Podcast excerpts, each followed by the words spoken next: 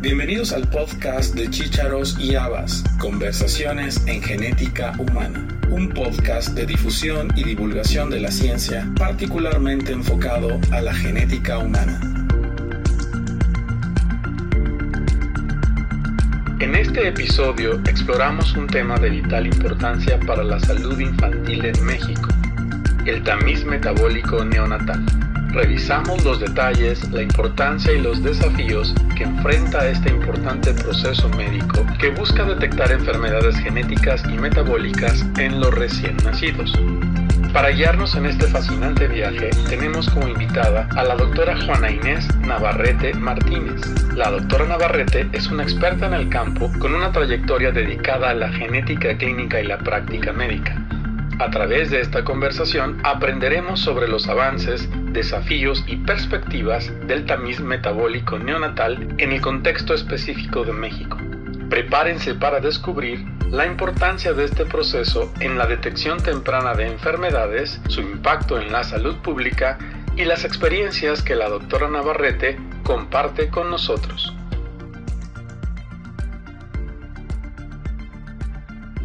Hoy es lunes 22 de enero del año 2024. Estamos grabando para el podcast de Chícharos y Habas, Conversaciones en Genética Humana. Y estamos con la doctora Juana Inés Navarrete, expresidenta de la MGH y este, médica genetista, eh, jubilada del, de Pemex.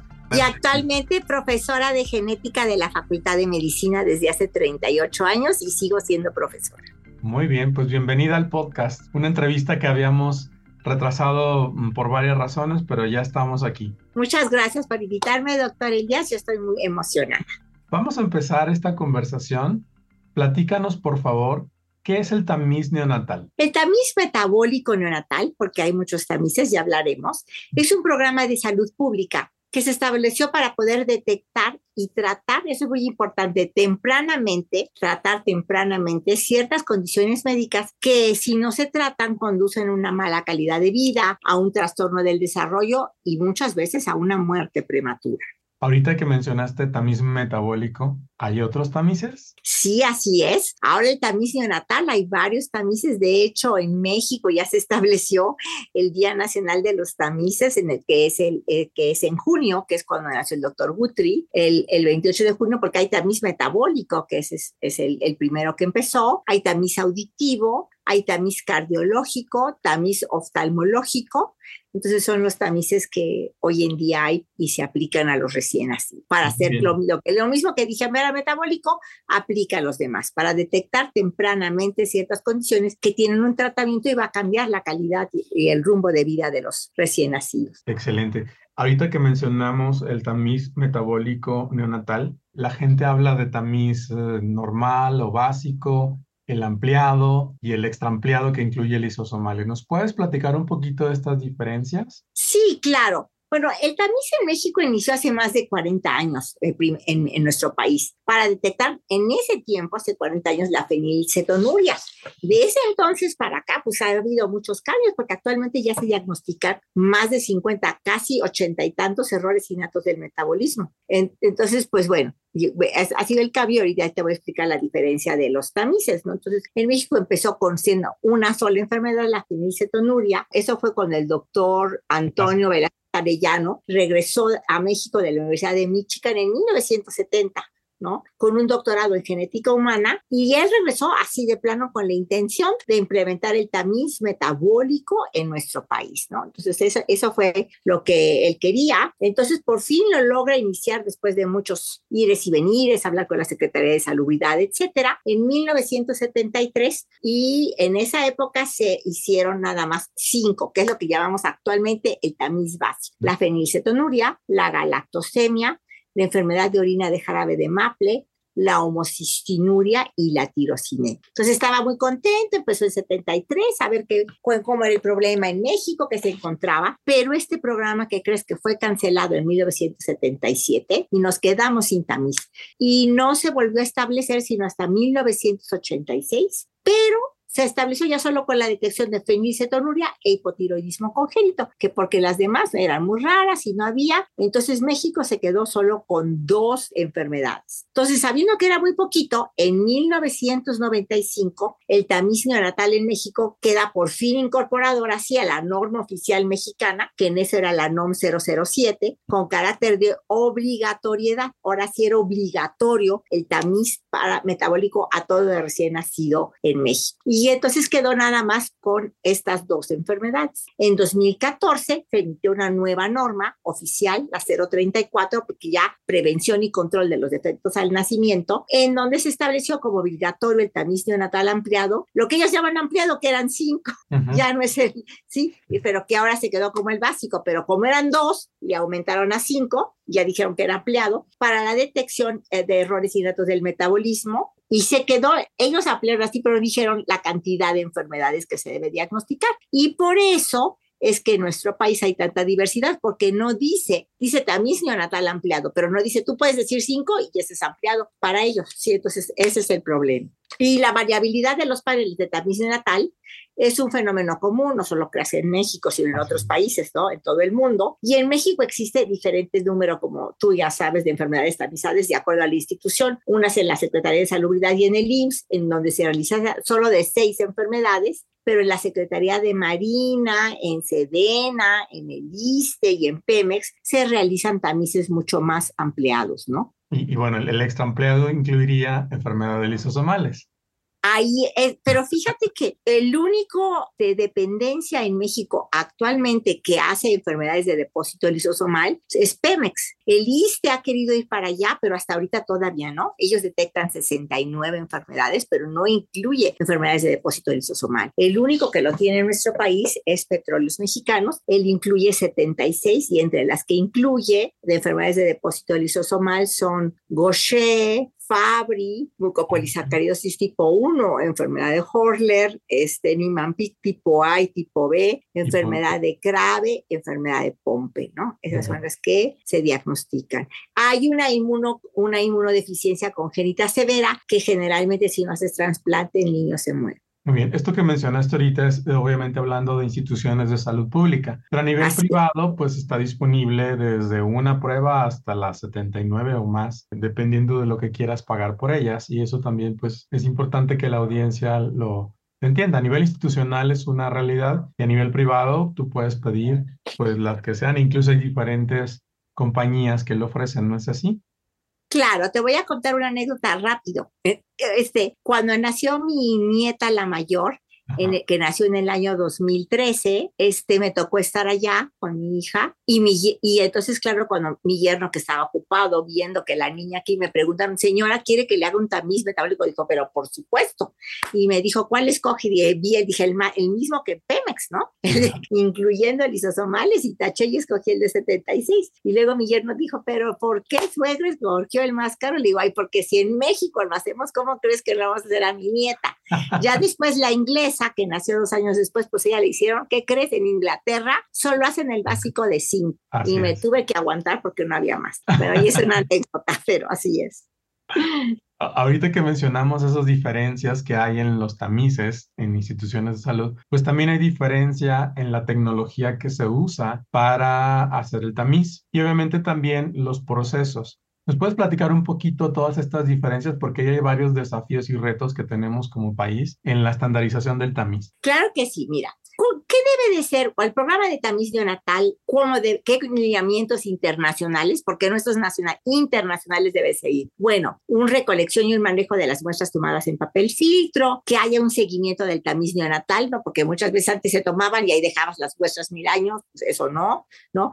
Debe también una guía de tamiz neonatal para recién naturos, prematuros, enfermos o de bajo peso, que porque no es lo mismo. Entonces tú debes decir un niño normal es un tipo de tamiz y un niño prematuro o de bajo peso se recomienda tamizar hasta la tercera semana de vida o cuando presenta mejoría. O por ejemplo, recién nacidos que nacen con algún problema que tú les tienes que hacer una transfusión, pues esos tampoco les puedes hacer el tamiz. Lo tomas hasta 7 y 30 días posteriores a la transfusión. Y lo muy importante y que cambió totalmente el, el, el tamiz, lo que tú me explicas es la tecnología nueva que hay, que hay relativamente nueva de los años, desde los años de los noventas, que es el Tomis neonatal con espectrometría de masas en tándem, en el cual tu seguridad de tus resultados es mucho mayor. Muy bien. Y bueno, también sabemos el acceso al tamiz es una cosa. Una vez que confirmas un diagnóstico, pues hay que ofrecer un tratamiento. Y creo que ahí también tenemos algunas dificultades o retos como país para completar esa, esa parte. Y bueno, también entra mucho en juego las leyes o las eh, iniciativas que se puedan hacer desde la Cámara de Diputados o el Senado. Y ahí también tú has tenido un papel muy importante en los últimos años. ¿Nos puedes platicar qué ha sucedido con estas iniciativas o en cómo vamos en relación a estas iniciativas de ley en el país? Y eso es muy importante lo que tú dices, porque efectivamente la última vez que alguien había intervenido fue en, en, el año, en el 2004, en el que se agregó como obligatorio el que todo niño mexicano se hiciera el tamiz, no dependiendo de dónde nacieran y no importando el sistema de salud, ¿no? Pero no se, digo, un tamiz neonatal ampliado sin decir el número. Pero lo olvidaron, porque una cosa es que esté como con carácter de obligatoriedad en la norma oficial mexicana y otra cosa es que se cumpla. Entonces nosotros lo que tratamos de hacer es awareness y que en la ley fuera más específica en cuanto este qué, qué cuál es la obligación del Estado que se haga, que se siga hacer un buen tamiz, que cumpla con estos limpiamientos internacionales y lo que tú dices muy importante que se ha ido, es que para los niños que tú detectes y que confirmes que tengan un, un diagnóstico que les des tratamiento, ¿no? Si no, pues este, pues sí, señora, su niño tiene esto, pero pues nada más lo vamos a contemplar. Entonces nosotros en, yo te digo nosotros porque no creas que fui yo solita, no. Yo, mucho tiene que ver aquí la sociedad civil y sí quiero apuntar en eso, porque pues nosotros los médicos en general, pues estamos, como dicen, de, este lado de la trinchera, vemos los pacientes, nos preocupamos, pero no somos los que tenemos las enfermedades. Entonces, ¿quiénes son los que más luchan? Pues los papás de los niños con las enfermedades, o sea, las asociaciones de, de todos estos grupos de pacientes. Entonces, junto con ellos, fuimos a la Cámara de Diputados para hacer que se hiciera una, pues hacer presión para que el tamiz neonatal ampliado se pudiera hacer este, con carácter de obligatoriedad y no solo eso, sino que garantizar un tratamiento. Entonces, eh, pues nos dijeron que sí, se hizo una, el Día Nacional del Tamiz, este, como si ya se prenden las luces, como es en el día,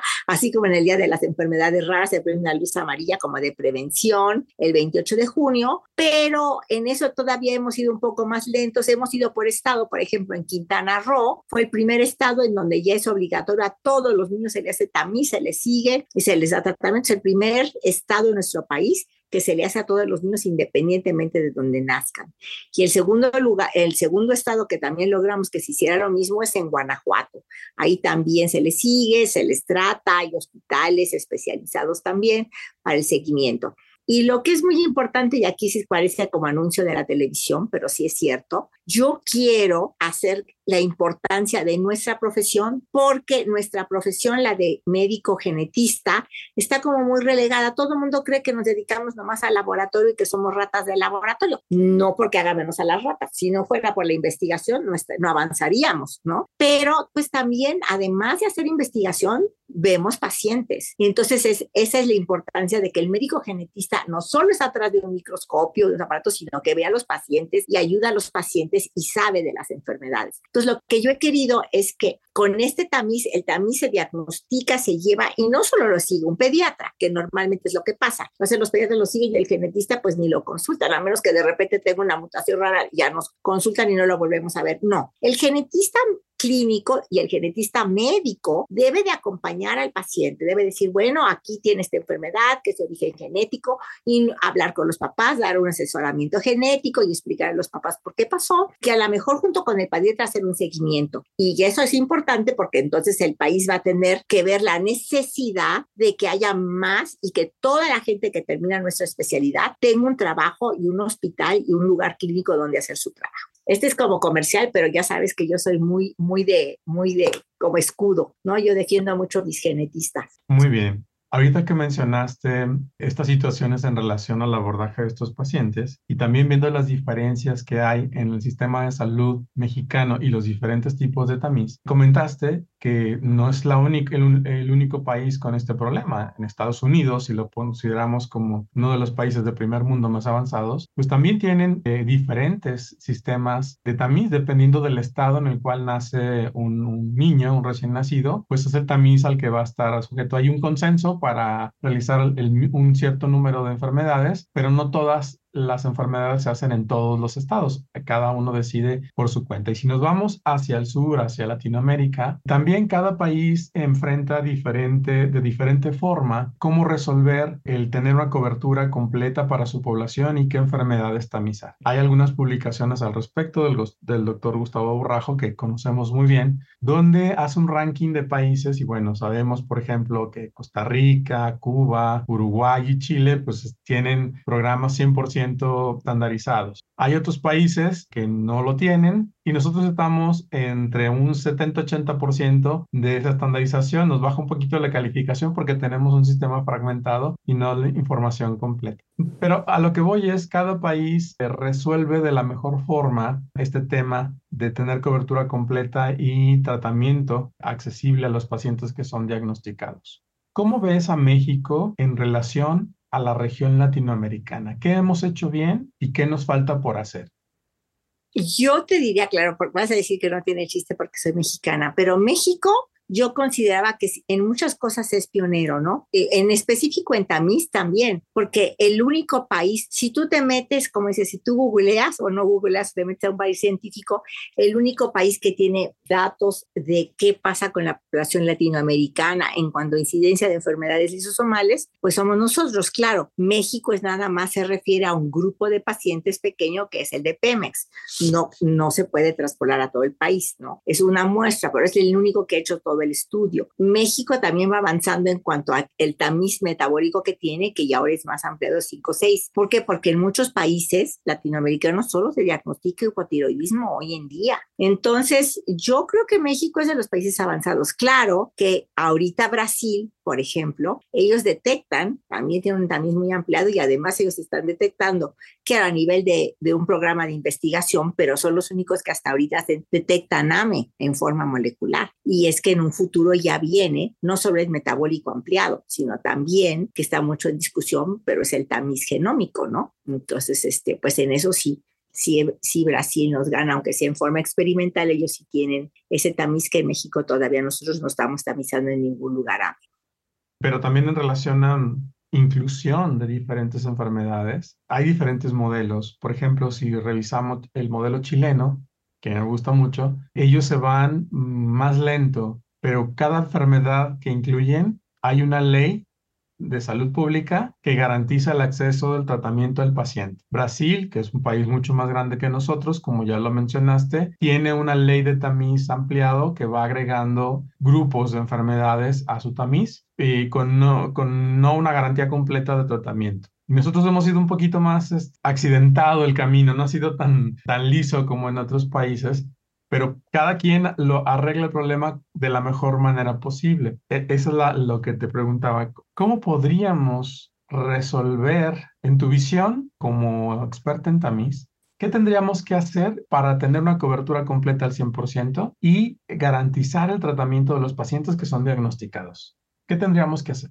Mira, son dos pasos. Primero, como tú dices, el, el, tener la cobertura, la cobertura ampliada, ahí sí primero necesitamos de el apoyo de la ley, o sea, que esté como con carácter de obligatoriedad, como, como tú dices, como en Chile, con otros países que esté obligatorio, y ver que ese carácter obligatorio se cumpla, porque una cosa es que sea obligatorio y otra cosa es que se cumpla. O sea, que ese tamiz neonatal ampliado realmente se lleva a cabo en todo el país y que también en eso ser un poco más puntuales. Bueno, también neonatal ampliado no de 5, también neonatal ampliado de 20. Digo, no, ahorita no podemos luego, luego meter lisosomales, que sería lo ideal, pero bueno, por lo menos sí dejar eso. Y luego, ¿qué otra cosa que es bien importante para que se cumpla? Es tener la tecnología. ¿Por qué? Porque actualmente el país, ¿qué es lo que pasa? Tiene que, que, que subrogar y contratar laboratorios que les hagan el tamiz cuando que el país podría, yo digo, más adelante sería lo ideal que él tuviera su propia instrumentación. Digo, a lo mejor no te digo en cada uno de los hospitales, pero México, que es muy grande, a lo mejor un gran espectrómetro de muestras del norte, otro del centro, otro del sur, en el cual lleguen todas las muestras y todo sea mucho más uniforme y que el país, eso disminuiría mucho el costo. En vez de estar pagando un laboratorio subrogado, el propio país, él tiene, él hace las pruebas él las, él las implementa. Yo creo que eso cambiaría totalmente. Eso sería otro paso. Y el último paso, que es el que tienen en Chile y en Brasil, que, que es muy bueno, ok, ya de actuamos la enfermedad, ya la confirmamos, pues ahora además te vamos a tratar y que eso también esté en la ley. Yo creo que es donde, donde nos va más mal, ¿no? Claro, porque no está en la ley. Y aparte tenemos diferentes sistemas de salud, entonces claro. es, diferente, no, no, hay equidad en, más bien en, el acceso. No hay equidad, digo, no, no, no, está malo presumir, pero por ejemplo en Pemex, ahí sí, ¿no? Como reyes, ¿por qué? Porque la detectamos, la confirmamos y la tratamos todo niño al que se le detecta la enfermedad, ahora se le trata, ¿no? Yo ahorita ya no estoy en Pemex desde hace dos, años, como tú dijiste, me jubilé en el noviembre del 2021, pero se quedó en mi lugar el doctor Cervantes, que es el nuevo jefe de genética, y bueno, él, él sí sigue como él aprendió conmigo, él sigue igual todos los mismos lineamientos y, y sigue muy bien el tamiz de Pemex y siguen haciendo, bueno, el tratamiento de cada uno de los niños que se detecta, a todos les damos tratamiento. Por caro que sea, se les da tratamiento. Y sería ideal que no fuera solo en Pemex, como tú dices, sino que fuera para todos los mexicanos, que no haya mexicanos de primera, de segunda y de tercera, todos somos mexicanos. Claro, que, y ahí es el problema, ¿no? De que nuestro sistema de salud no es, no es igual. Y bueno, eso, eso es una realidad que debemos aceptar. Antes de concluir la entrevista, ¿nos podrías platicar en tu experiencia como genetista qué casos de éxito nos puedes platicar en relación al tamiz? Uy, ya me, das, me das, me das pie para presumir, porque, porque sí estoy muy contenta y mucho presunción. O sea, tengo pacientes con citrulinemia, ¿no? Sobre todo una, una niña que la diagnosticamos al nacer, le dimos luego, luego su leche especial, su citrulinex, todo el tiempo, nunca estuvo, luego la llevé con un dietólogo especial, nos ayudaba mucho el Instituto Nacional de Pediatría, que ellos tienen ahí un departamento muy grande de nutrición, y entonces, este, éramos muy rigurosos en su alimentación, le seguimos dando la leche toda la época de la niñez y actualmente es una jovencita de 22 años que ya está terminando la carrera. Ella es licenciada, es muy buena y es de inteligencia normal y ella tiene citrulinemia.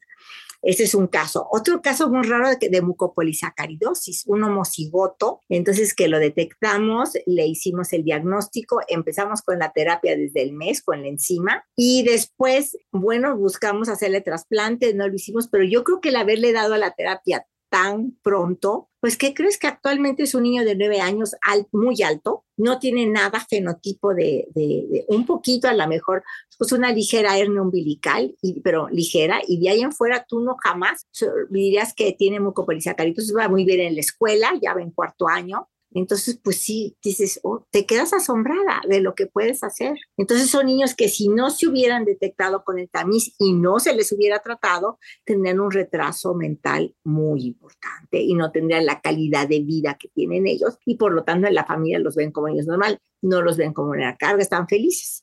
Entonces son casos de éxito, el que estoy muy contenta y ahí los tenemos. Eso que mencionas es muy cierto, porque ese es el objetivo de un programa de tamiz, prevenir la discapacidad intelectual y las secuelas de un diagnóstico tardío para estas enfermedades. Y eso es algo que probablemente nuestras autoridades no lo entienden. El costo de un programa de tamiz siempre va a ser menor al tratamiento que, que tenga un paciente con discapacidad o al, o al, manejo de sus complicaciones. Y creo que eso es algo en lo que pienso no hemos sabido vender adecuadamente a nuestras autoridades. No sé qué piensas de esto. Pues mira, te voy a decir un ejemplo otra vez, como si soy anecdótica.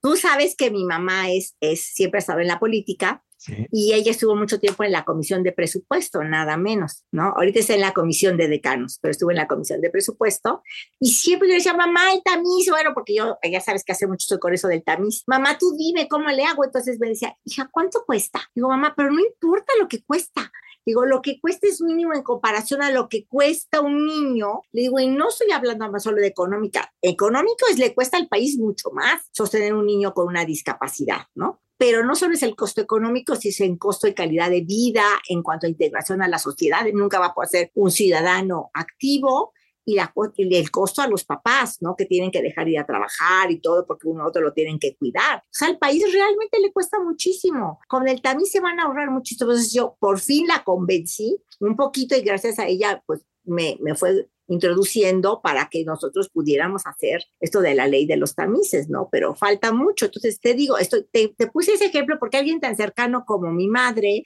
y que me ve que me dedico a eso, me decía, bueno, ¿y cuánto cuesta? O sea, lo, ellos piensan en dinero y no piensan en calidad de vida. Nosotros somos médicos, es otra visión. Pero en eso tenemos que estar ahí, ahí, ahí, hasta, hasta lograrlo, ¿no? Ahorita yo, como dice, no, no es porque yo ya me voy, ya soy, ya soy mayor, ya voy a salir, entonces esta carga le queda a ustedes, ¿no? A los jóvenes, o sea, siempre seguir luchando hasta conseguir lo que quieren, ¿no? Yo, aunque sea viejita, tres patadas más voy a seguir dando, ¿no? Pero sí, pero ustedes sí les corresponde todo eso, ¿no? Entonces sí. Claro, muy bien. Y bueno, vamos a ir cerrando la entrevista. Todo esto que hemos platicado me parece muy interesante y sobre todo que nuestros escuchas entiendan la importancia que tiene la prevención del tamiz, que, no, que se ofrece el tamiz, el poder ofrecer un tratamiento adecuado en el tiempo adecuado a estos pacientes cuando están en la fase presintomática. Voy a terminar la entrevista con la pregunta que siempre hago a todos mis entrevistados. Si tú tuvieras enfrente a una persona que te pide consejo para estudiar genética, ¿qué consejo le darías? Que esta es una de las especialidades más hermosas de la medicina pero es que yo soy muy sesgada. A mí la genética se me hace algo maravilloso. Nunca me arrepentiré de haber estudiado genética y yo creo que otra vez dentro de la carrera de medicina hay muchas especialidades, pero yo creo que esta especialidad en, en, en especial la genética abre un mundo de posibilidades porque cuando yo estudié no había tratamiento, nada, había solo asesoramiento genético y arbolito genealógico y se acabó. Hoy en día hay mucho, no solo se tratan las enfermedades de depósito lisosomal, se tratan muchas otras enfermedades porque ya está aquí la terapia génica y todo se abre todo una, una amplia. Yo creo que sí es muy, muy importante y va a tener muchas satisfacciones y cada vez va a ser más amplio y más la necesidad de tener un genetista a tu lado. Muy bien. Les pues diría que bueno, bienvenidos a, a nuestro mundo de la genética. Muy bien. Pues muchas gracias por este espacio. Como mencioné al principio de la entrevista, por, por alguna razón u otra no lo habíamos podido concretar. Finalmente lo logramos. Bueno, gracias por, por este espacio que nos das para esta pequeña conversación sobre Tamiz. Y bueno, gracias por tu tiempo y tus actividades. No, pues muchas gracias a ustedes. Yo también hace mucho que tenía ganas de entrevista, entonces estoy muy contenta de, de haberla hecho y que, hace que tú llegas a, a, muchos, a muchos este, lugares y con, muchos, con muchas personas y sobre todo con mucha gente joven. Muchas gracias. Gracias a ti. Hasta luego.